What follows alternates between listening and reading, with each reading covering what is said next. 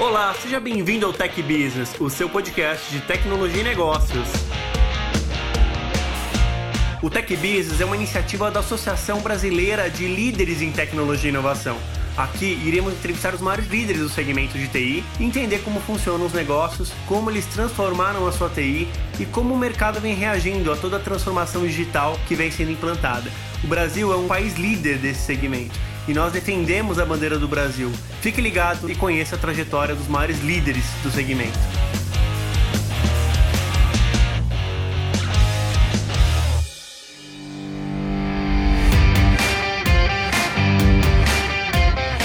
Fala pessoal, estamos começando mais um Tech Business, o seu podcast da TI mais humana. E hoje aqui entrevistando o Ailton Brandão. O Ailton que é um executivo iluminado, cheio de energia, vai contar um pouco da sua história. Ailton, conta pra gente, quem é o Ailton? Como é que foi a sua infância, né? Da onde surgiu é, o ser humano que a gente conhece, né? Dos eventos, das premiações. Quem é você? Conta pra gente. Prazer estar aqui com vocês, é uma grande honra. É, eu sou Ailton Brandão, eu sou uma pessoa normal, super simples. Eu nasci aqui na capital de São Paulo, por coincidência, nesse mesmo bairro que eu trabalho hoje, na Bela Vista. E sempre fui uma pessoa família, um cara que sempre gostou de estudar, de ler num período que você estava começando no seu estudo, né, na sua escola, eu vi que você fez escola técnica na Federal. Como que foi esse estopim para você começar a ficar interessado por tecnologia? Você consegue, você lembra mais ou menos como foi isso? Eu lembro perfeitamente. em 1982, é, eu comecei a brincar de programar. Eu tinha um amigo colega de rua, de escola, que tinha lá um microcomputador muito simples, lá um, nem era um PC ainda, né? Era um computador com é, rodava Basic, eu comecei a ver, poxa, que legal programar, né? Eu já gostava de matemática, é, gostava de lógica, e aquilo para mim foi um desafio. falei, poxa, isso aqui é muito legal. E eu passava horas brincando lá, criando programas muito simples. Naquela época era DOS 5, né? DOS 6. Não, antes disso. antes você nem imagina lá. É uma, um, Basic lá, um, um, sistema operacional muito, muito, muito simples, né? Era Z80 o, o processador. É antes do... Antes do, do 286, né? É isso, muito antes do 286, isso mesmo. E aí eu comecei, falei, puxa, esse tema me interessa, esse tema eu gosto. E eu comecei a procurar, poxa, como é que eu aprendo mais isso, né? E aí eu descobri que existia um curso técnico em segundo grau que ensinava programação, que era o curso técnico da Escola Técnica Federal de São Paulo. Naquela época era o único curso é, de segundo grau que dava essa. Isso essa... em 1982, mais ou menos. Não, comecei a brincar com o computador em 82 e em 85 eu entrei na Federal. Ah, e para mim foi uma transformação, porque eu comecei a aprender lá uma profissão, é uma escola técnica, né? Então tudo é voltado lá para você aprender lá uma, uma profissão e o curso funcionava muito bem, tinha laboratórios. Eu comecei a aprender com, imagina, esses computadores é, primitivos e lá eu tinha aula com cartão perfurado. Então eu fazia deck de cartão, programava COBOL, programava RPG, né, uma linguagem extinta, mais antiga que o latim. É, que era a base de programação com cartão perfurado. Depois eu fui trabalhar com mainframe como estagiário. Aí já era um terminal, já era um, um mainframe IBM é uma tecnologia mais avançada. E eu tive que fazer uma escolha, né? Poxa, o que eu vou fazer de faculdade, né? Eu tinha que escolher se eu ia me aprofundar na questão técnica ou nas questões de negócio. E eu preferi a questão de negócio. Eu fiz é, a FEA, né? A Faculdade de Economia e Administração da USP. E para mim foi bem importante aprender como é a gestão de uma empresa, né? Conhecer a fundo como fazer uma gestão de RH, uma gestão de finanças, administração de produção, né? É, entre outros temas é, que me ajudaram bastante. E, às vezes, naquele momento que você estava numa carreira mais técnica, você nem imaginava que esses temas seriam tão importantes para uma carreira de executivo, né? Você aprendeu aquele conteúdo e hoje praticamente é uma base, né? É, sem dúvida, sem dúvida. É, mas antes ainda do executivo, me ensinou a ser um analista de sistemas melhor. Porque na época eu trabalhava em sistemas numa indústria, eu cuidava dos sistemas de custo, sistemas de contabilidade. E eu, não só especificava lá o que tinha que ser desenvolvido, eu entendia fundo lá como é que funcionava o processo contábil, o processo de contabilidade de custos, então me ajudou bastante. Então eu tive uma carreira técnica tradicional, comecei como estagiário em programação, programador trainee, júnior, pleno e sênior, fui promovido a analista de sistemas, aí de novo júnior, pleno e sênior, e eu senti que eu precisava de algo mais, né? Eu queria uma carreira de gestão. Por que, que eu queria uma carreira de gestão? É, eu estava trabalhando em empresas que passavam por mainframe, depois teve a, a na época eram os centros de e, informação. grande, grande parte dessas empresas deixaram até de existir, nem existem mais, no é, caso. É verdade, né? São tecnologias antigas, empresas antigas que não existem mais. Passei por processo de downsizing, né? Que foi uma, um modismo de gestão é, no passado. Outsourcing, né? O, tirou o mainframe de dentro da empresa, passou para terceiros, né? No modelo de é, mais antigo. E eu queria, puxa, eu quero um cargo de gestão. Aí foi a oportunidade que eu tive no varejo. Aí eu passei nove anos. Isso, isso já foi na época do Carrefour, né? Que você ficou quase dez anos, uma vida no Carrefour, né? E, e, no Carrefour você não ficou num cargo só, você, foi, você teve um crescimento isso. profissional. Entrei como gerente de projeto né, no Carrefour, depois passei a gerente de área, passei a diretor de projeto e depois diretor de sistemas. Então foi uma escola, né? Foram quase dez anos de muito aprendizado, é, muitas boas experiências, muitas referências de bons CIOs é, em que me inspirou a ser quem eu sou hoje, né? Porque fazer a gestão é muito diferente de fazer um desenho de um sistema ou fazer o, uma, regra de negócio, fazer regra de negócio. Perfeito. Então você precisa aprender como ser gestor e a lidar com gente, né? Exatamente. É mais difícil que o pior algoritmo, né? É isso aí. É, é o mais imprevisível. Não adianta o, o, o, tanto de teste que você queira fazer, as pessoas sempre vão ter um comportamento individual e único, né? Sim.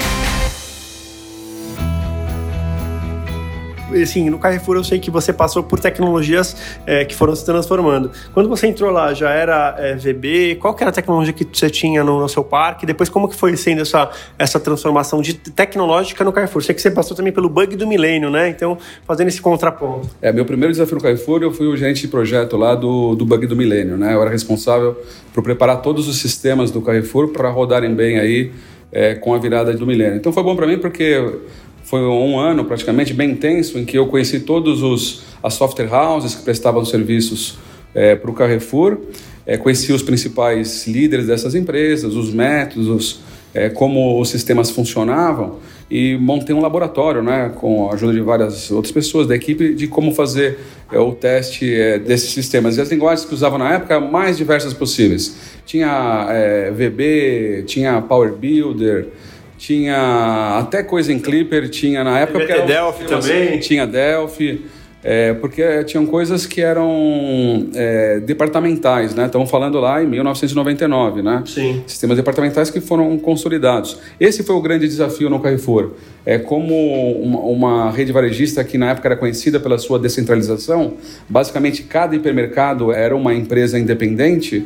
É, como juntar isso, como coordenar uma supply chain e como fazer uma gestão eficiente do processo de compras, do processo de precificação em que a tecnologia passou a ter uma importância é, estratégica e fundamental. Cuidar do sistema de PDV num hipermercado é, com milhares de clientes ao mesmo tempo nas filas, é o que era. Não pode parar de jeito nenhum. Era a realidade dos anos 90, a época da hiperinflação. As pessoas ganhavam salário e iam para o hipermercado fazer a compra do mês, né? Não existe mais compra do mês. Mas era uma realidade. Então o PDV não pode parar. Sim. Já começaram as primeiras transações eletrônicas. É um comentário interessante que você falou. Realmente a gente não escuta mais isso, né? Antigamente era a compra do mês. Na época de jovem, a gente escutava os pais falando isso, né? O jovem que está ouvindo aqui não sabe o que é isso, não é?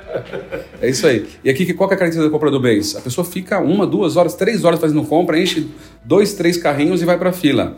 Imagina se o PDV quebra não consegue passar isso. A insatisfação que é a pessoa abandonar essa compra que já tinha um esforço Tão todo bem. dedicado, né? E na época, né, é, os sistemas de missão crítica não existiam, né? O que, que tinha? Ah, troca esse PDV, traz outro PDV da retaguarda, vamos fazer esse negócio rápido. Ah, o cartão não passou, pega a maquininha manual para fazer. Ainda era o, o, início da tecnologia de missão crítica. Não adianta você focar só no técnico, no plano, ó, passar a diretriz é, ser um gestor, ainda mais num cargo de direção, né? Que você é o diretor, tem os gerentes, os gerentes têm suas equipes, né?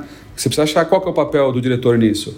É formação de time, é orientar as pessoas. Aqui, por exemplo, no hospital, é, duas vezes por mês, a gente chama todos os funcionários da TI no auditório, passa para todo mundo coisas novas, né? É, por exemplo, os grandes projetos, as grandes transformações que a gente está fazendo, chama palestrante de fora para motivar o time, para mostrar para onde vai a tecnologia. Então, o papel do gestor, mesmo na área de TI, é muito mais voltado a pessoas do que a tecnologia. Do, do que a parte técnica. A gente entrevistou há uma, duas semanas o, o Carlos Alberto e ele estava comentando que essa figura de linguagem, de falar time, tem muito a ver com a TI, onde o CIO se torna praticamente um técnico desse time, né? Então é muito parecido com um clube de futebol, né? O técnico sofre a pressão, tá lá e tal, mas ele tem que segurar aquela pressão e saber lidar com o jovem, né? Então ele brincou até que a maturidade dos profissionais da geração Y é muito parecida com a maturidade dos profissionais é, de futebol, né? Que estão começando agora. Então é um desafio, né? É muita pressão. É, é isso aí, é um, esse é um, um belo paralelo, né? É, aqui no hospital, como a maior parte das empresas, a gente tem investido muito na transformação digital, na transformação ágil. Então, cada vez mais a valorização do time, o time é, motivado, autogerido, é, multifuncional, imbuído de é, grandes é, desafios, é, isso faz com que o papel do gestor mude, né? É, a gente tem lançado aqui squads escalados que chamam-se tribos, né, na, na, metodologia do Safe, né, inspirado aí no, no Spotify. E, a gente tem uma discussão grande aqui na diretoria do hospital. O papel do gestor mudou, o papel do líder mudou. Não adianta mais dizer o que fazer, mostrar o planejamento.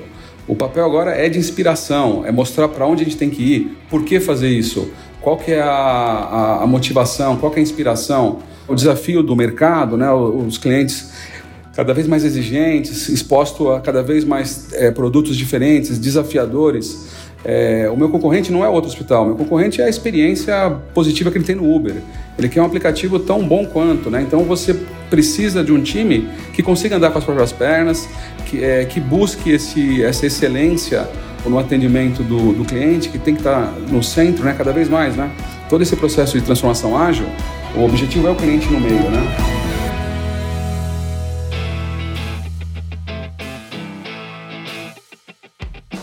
E engraçado que quando a gente fala de experiência do cliente, a gente fala muito de varejo, a gente fala de bancos, né? Geralmente o mercado securitário e inclusive o próprio mercado de saúde é o último a fazer essa transformação.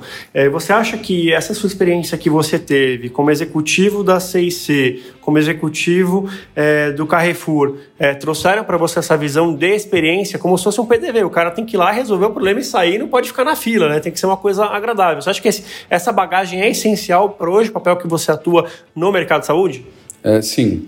É, eu tenho procurado, né, todas essas experiências, eu me sinto muito mais à vontade em, nesses mercados é, de prestação de serviço, de atendimento, em que você tem o, o cliente, pessoa física ali, como uma pessoa real, né, não é uma abstração. É, e a experiência do varejo, né, de, de todas essas preocupações de, de omnichannel, de excelência no atendimento, de encantamento, valem demais para a saúde, né? E ainda mais que no, é, você vai no médico, você vai porque tem um problema, né? Então é realmente esse cuidado. É, e normalmente as pessoas estão no hospital não porque elas querem, né?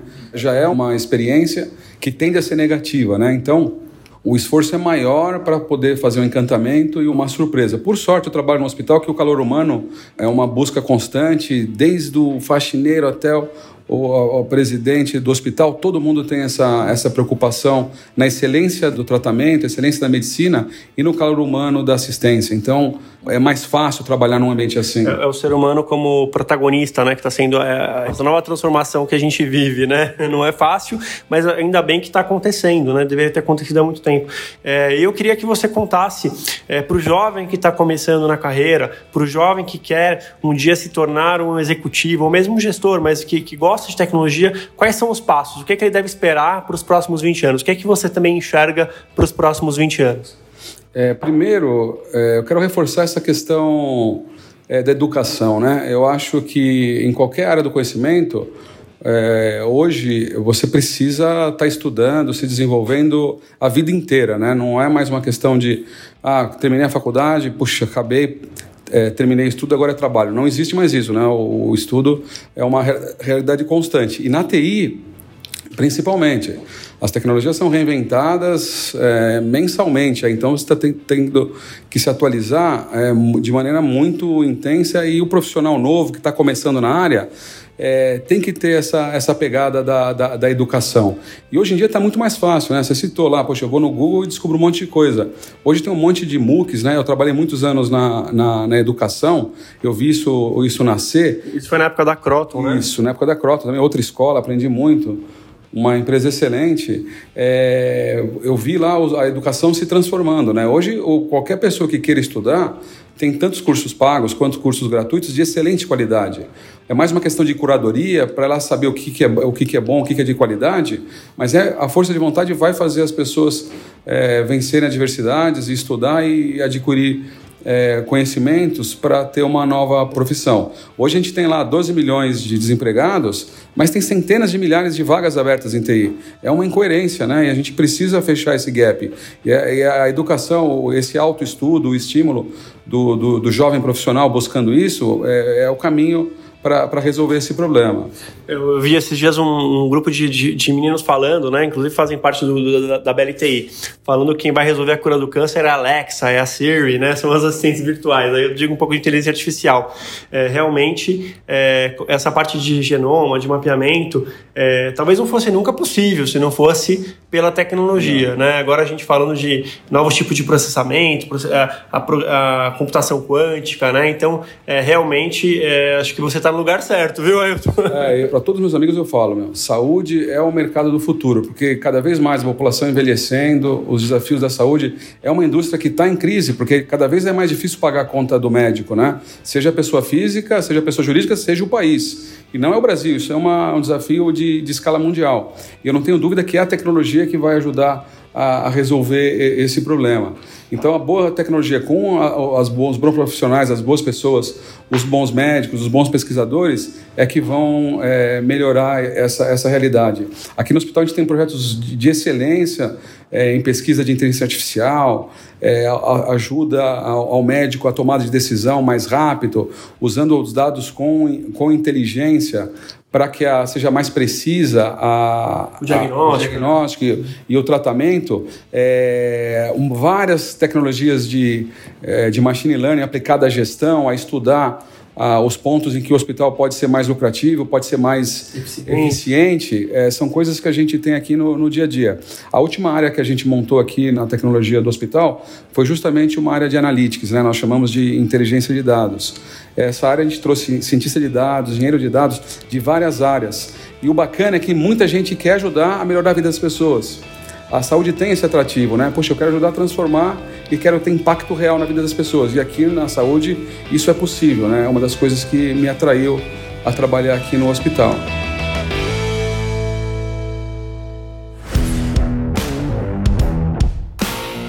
Ailton, muito obrigado pela participação é, no nosso programa, no nosso Tech Business, né? É, foi sem dúvida muito enriquecedor. Parabéns por ser esse líder, parabéns por estar aí é, na vanguarda da tecnologia, principalmente voltado à saúde. Então, meus parabéns, viu, amigo? Obrigado mesmo de coração pela entrevista. Obrigado, pessoal. Eu não, não mereço tanto elogio, mas eu agradeço. o pouco que eu puder contribuir aí em ter uma TI mais humana e ter mais gente é, galgando e conseguindo atingir seus objetivos. É um prazer para mim. Obrigado. Pessoal, o Ailton está no LinkedIn. Quem quiser é, conversar um pouquinho com ele, trocar experiências, manda mensagem, vai encher sua caixa. Mas você. então, muito obrigado. Então, é, ficamos por aqui. Obrigado, pessoal. Então, até o próximo programa. Um abraço. Tchau, tchau.